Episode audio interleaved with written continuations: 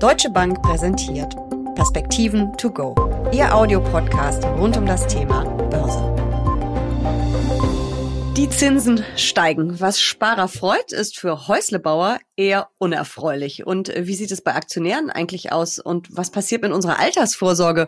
Über Anlageklassen in der Zinswende sprechen Uli Stefan von der Deutschen Bank und ich in einer neuen Folge der Perspektiven to go. Mein Name ist Jessica Schwarzer und damit herzlich willkommen.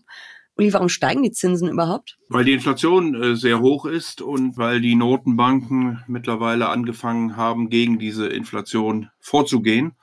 Das ist dann der Grund, warum vor allen Dingen am kurzen Ende die äh, Zinsen steigen, äh, da man aber glaubt, dass die Inflation auch nicht in den nächsten Wochen und Monaten wieder auf den Zielwert fallen wird, geht auch das lange Ende, also die zehnjährigen, die 30-jährigen Zinsen entsprechend nach oben. Für Sparer ist das ja eigentlich eine gute Nachricht. Die Strafzinsen verschwinden. Ich glaube, sie sind fast überall mittlerweile verschwunden. Und es gibt ja sogar wieder äh, kleine Zinsen auf Tages- und Festgeld. Ja, das ist korrekt. Die Zinsen dürften aber noch weiter steigen. Also die, vor allen Dingen die Europäische Zentralbank ist ja nicht gerade die erste gewesen, die auf die hohe Inflation reagiert hat. Da hat man ja erst im Juli den ersten Schritt gemacht, jetzt im September den zweiten. Also da wird es sicherlich in den nächsten Monaten weitergehen. Und insofern dürften eben auch weiterhin äh, bei den kurzen Laufzeiten die Zinsen weiter nach oben gehen. Mm, das heißt für Sparer, ich ähm, bleibe erstmal bei meinem Tagesgeld. Da klettert ja dann der Zinssatz immer weiter mit, aber lass vielleicht die Finger noch mal ein bisschen vom Festgeld, weil wenn ich mich da jetzt für drei oder fünf Jahre festlegen muss, es könnte in ein paar Monaten einen besseren Zinssatz geben. Das ist sehr gut möglich, ja. Das ist also gerade für solche äh, relativ kürzeren Laufzeiten äh, dann höhere Zinsen geben wird. Am langen Ende kommt es immer so ein bisschen drauf an. Also bei Zehnjährigen beispielsweise Bundesanleihen, da haben wir mittlerweile einen Satz erreicht, 1,7 äh, Prozent wie denn die zukünftigen Konjunkturerwartungen sind für eben die zehn Jahre und wie dort die Inflation sich entwickeln kann. Ich glaube schon, dass es auch da noch etwas nach oben gehen wird, aber am, am ganz kurzen Ende sicherlich mehr. Wir reden aber ja natürlich immer noch von Minizinsen, gerade wenn wir jetzt auf Spareinlagen schauen, aber ja auch, du hast äh, die Summe ja gerade genannt, äh, den Wert auch bei den Bundesanleihen immer noch von ja, Mini-Renditzinsen. Ähm, und wenn ich jetzt auf Tages- und Festgeld schaue, wie stark geben denn die Banken die Zinserhöhung überhaupt weiter? Also wir sind ja jetzt bei der äh, EZB bei 0,75 Prozent. Die bekomme ich ja nicht. Nein, es ist sicherlich so, dass äh, die Zinsen dann sukzessive nach oben äh, genommen werden. Die Realzinsen sind immer noch negativ sogar knackig negativ. Also auch in Europa haben wir eine Inflation, die sich der Zweistelligkeit annähert. Es gibt viele Volkswirte, die davon ausgehen, dass äh, wir im vierten Quartal auch zweistellig werden, was die Inflation angeht. Und dann mhm. hilft mir eben ein Zins nicht, der dann irgendwo bei 0,5 oder vielleicht auch einem Prozent liegt, dann bin ich immer noch äh, sehr, sehr stark negativ. Und äh, das Problem wird wahrscheinlich für die Sparer auch noch einige Zeit so bleiben.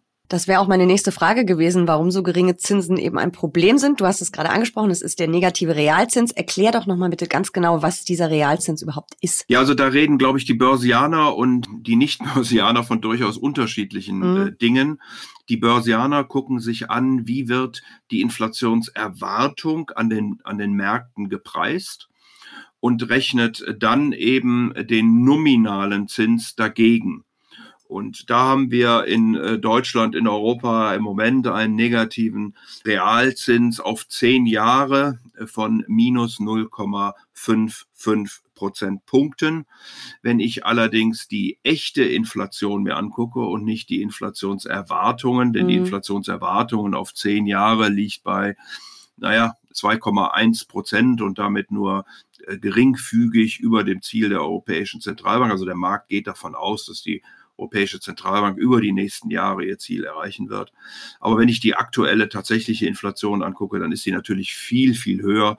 Und damit wären auch die tatsächlichen Realverluste für diejenigen, die im Moment bei dieser hohen Inflation kurzfristig in Zinsen anlegen, natürlich noch viel größer. Also wenn ich das zusammenfasse, ich ähm, schaue mir an, was habe ich für eine Anlage, was ist die erwartete Rendite, das kann ich bei Tages- und bei Festgeld ja ziemlich genau sagen, weil ich ja weiß, was ich am Ende kriege. Also was ist meine erwartete Rendite? Davon ziehe ich die Inflation ab, dann habe ich meinen Realzins. Und wenn ja. der negativ ist, verliere ich über die Jahre einfach Kaufkraft und am Ende, es wird zwar nicht weniger Geld auf dem Konto, aber ich kann mir damit irgendwann weniger kaufen. Ja, genau. Also im Grunde genommen gehst du auf den Coupon Nehmen wir mal für eine Sekunde an, dass die Anleihen auch mit 100 notieren. Ansonsten müsste man die Rendite, weil man dann die Kursgewinne, mhm. Verluste bis zum Endlaufdatum noch damit reinrechnen müsste. Aber die nehme ich dann, diese sogenannte Rendite, und ziehe einfach die Inflation davon ab und bin dann bei der Realrendite. Und ja, das bedeutet natürlich dann, dass man Kaufkraftverluste auf sein Erspartes äh, wird hinnehmen müssen. Das, das ist so. Und äh, wie gesagt, dieser Umstand wird wahrscheinlich auch nicht morgen weggehen. Ja, und was so ein Kaufkraftverlust ist, das lernen wir ja gerade alle an der Supermarktkasse. Früher war das ja immer so, so undefiniert, so man fühlte es nicht so richtig. Und dann gab es immer diese Beispiele. Ich sag selber immer, als ich Kind war, hat die Kugel Eis 20 Pfennig gekostet. Jetzt kriegt man sie kaum unter zwei Euro wahrscheinlich oder einem Euro. Das ist eine langfristige Inflation, aber ich glaube, jetzt merkt man es so richtig ja von Einkauf zu Einkauf. Gucken wir nochmal weiter auf die Zinswelt. Kreditzinsen, die steigen ja auch ganz kräftig. Also Ratenkredite beispielsweise, die werden jetzt ganz schön teuer. Äh, das ist richtig. Es gab auch einige Banken, die schon darauf hingewiesen haben, dass sie ihre Risikoaufschläge auch nochmal anpassen wollen, weil wir natürlich in eine wirtschaftliche Abschwächung mhm. hineinkommen, weil die Kaufkraft der Haushalte geringer ist und damit das Risiko eines potenziellen Ausfalls.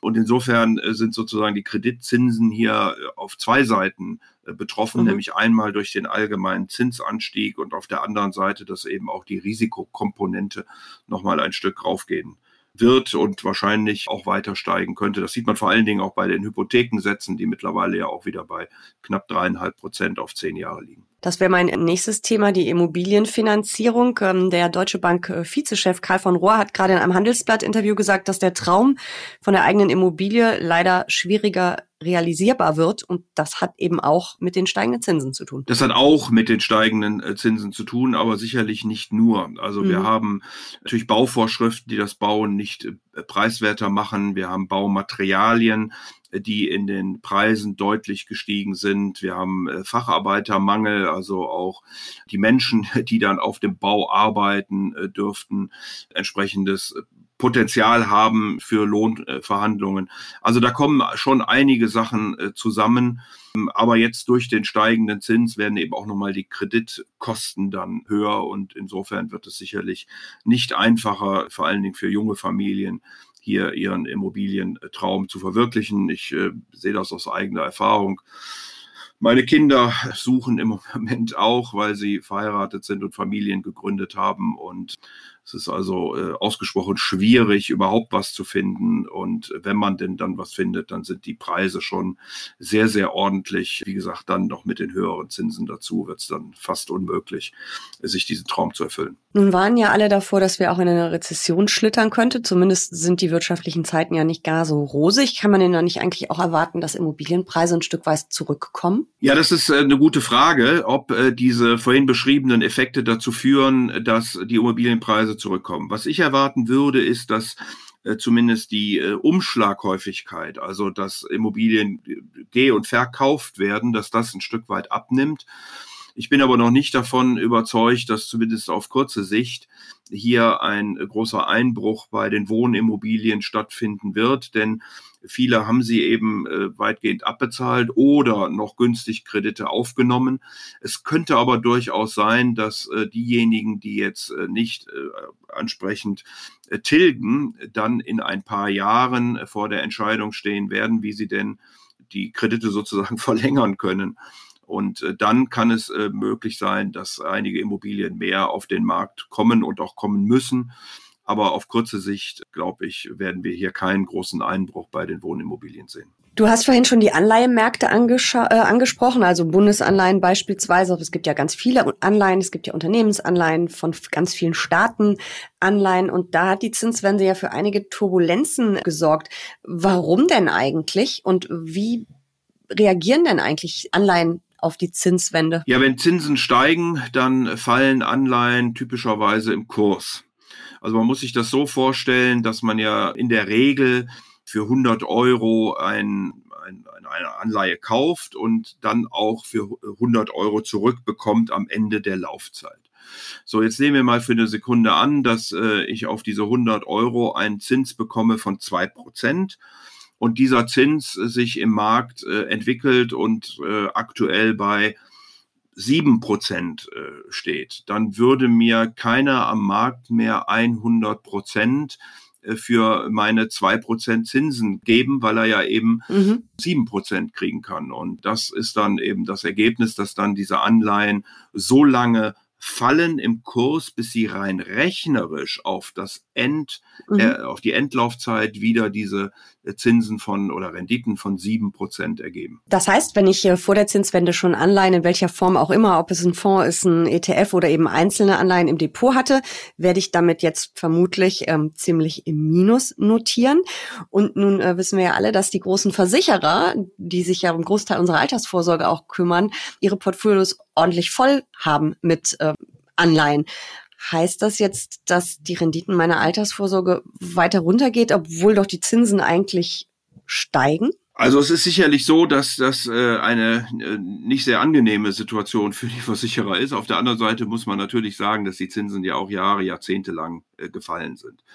Zum anderen haben die Versicherer sicherlich die Möglichkeit, in den Laufzeiten entsprechendes Management zu betreiben. Also nicht nur äh, langfristige Anleihen. Je länger ich Geld anlege, desto stärker bin ich von diesem Effekt der Kursverluste bei steigenden Zinsen äh, betroffen.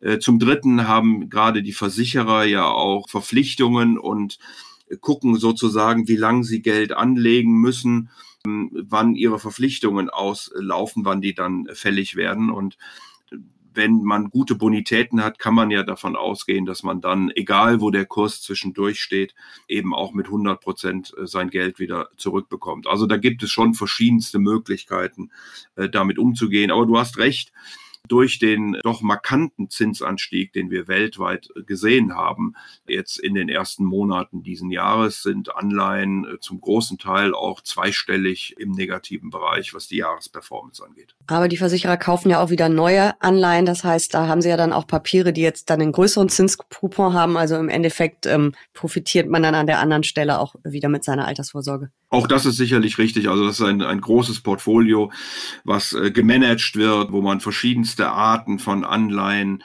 hat und die man natürlich auch immer wieder anlegt. Also das ist mehr eine Frage eben, welche Verpflichtungen habe ich in der Zukunft und wie kann ich dem am besten, mhm. am besten entsprechen. Da haben auch die Versicherer sicherlich sehr viel äh, Erfahrung drin. Ähm, und es ist unterm Strich für die Versicherer, glaube ich, besser jetzt mit höheren Zinsen wieder mhm. rechnen zu können, als in der Vergangenheit eben praktisch gar keine Zinsen mehr bekommen zu haben. Mhm. Dann war es noch mal schwerer, äh, den Verpflichtungen nachzukommen. Über die Aktienmärkte und die Zinswende haben wir ja schon ganz oft im Podcast gesprochen. Da verweise ich dann einfach mal auf ältere Folgen. Aber eine Frage noch für Goldfans hat das ja auch Folgen mit der Zinswende und äh, der Goldpreis läuft gar nicht mehr so toll. Wie konnte denn das passieren? Weil wir haben ja eigentlich unsichere Zeiten, wo man sagen müsste, Gold müsste doch eigentlich als sicherer Hafen gefragt sein. Ja, und hohe Inflation, wo man auch immer gesagt hat, dass Gold äh, mhm. äh, da der, der richtige, das richtige Investment ist. Aber eben die Zinsen äh, steigen doch relativ stark und damit die sogenannten Opportunitätskosten, also relativ gesehen mit einer Anleihe äh, bekomme ich eben Zinsen ausgeschüttet, mit defensiven Aktien oft eine relativ attraktive Dividendenrendite. Äh, Gold zahlt nichts aus äh, und deswegen wird dann Gold mhm. unattraktiver im Verhältnis zu Anlageklassen, die eben ausschütten, wenn äh, Dividenden und oder Zinsen steigen. Und die Zinsen steigen ja nun mal im Moment doch relativ nachhaltig. Letzte Frage. Wie nachhaltig, wie stark werden die Zinsen noch steigen? Das ist eine gute Frage. Da muss man sich sozusagen die Zinsstrukturkurve ein Stück weit äh, angucken. Die Zinsstrukturkurve zeigt mir, wie hoch die Zinssätze mit unterschiedlichen Laufzeiten sind. Fängt in der Regel bei Tagesgeld oder drei Monaten an und hört dann irgendwo bei 30 Jahren wieder auf. Typischerweise ist diese Zinskurve ansteigend, weil die Präferenzen nun mal so sind der Menschen, dass sie die Dinge in der Regel jetzt hier und sofort haben wollen. Und wenn sie länger verzichten, äh, dann wollen sie eben einen entsprechenden, ja, eine entsprechende Vergütung auch dafür erhalten. So, also ähm, dadurch, dass die Notenbanken jetzt den Kampf gegen die Inflation aufgenommen haben und die Zinssätze weiter anheben werden, dürften auch die kurzfristigen Zinsen weiter steigen. Die langfristigen Zinsen haben schon ein Stück weit reagiert, sind nicht direkt beeinflussbar von den Notenbanken. Klammer auf, es sei denn, die Notenbanken kaufen in großem Rahmen diese Anleihen auf. Das haben sie nach der Finanzkrise auch getan, bis in die Corona-Krise hinein. Mittlerweile liest man aber mehr und mehr, dass eben auch hier der Ausstieg gesucht wird, nicht nur in Amerika, sondern auch in Europa. Und das lange Ende könnte, also die zehnjährigen, die 30-jährigen Anleihen könnten vor diesem Hintergrund natürlich noch weiter steigen, ähm, aber insgesamt sollte ja, sollte da der Anstieg doch relativ begrenzt sein, wohingegen das kurze Ende, also die dreimonatigen bis zweijährigen Zinsen sicherlich noch stärker zulegen werden.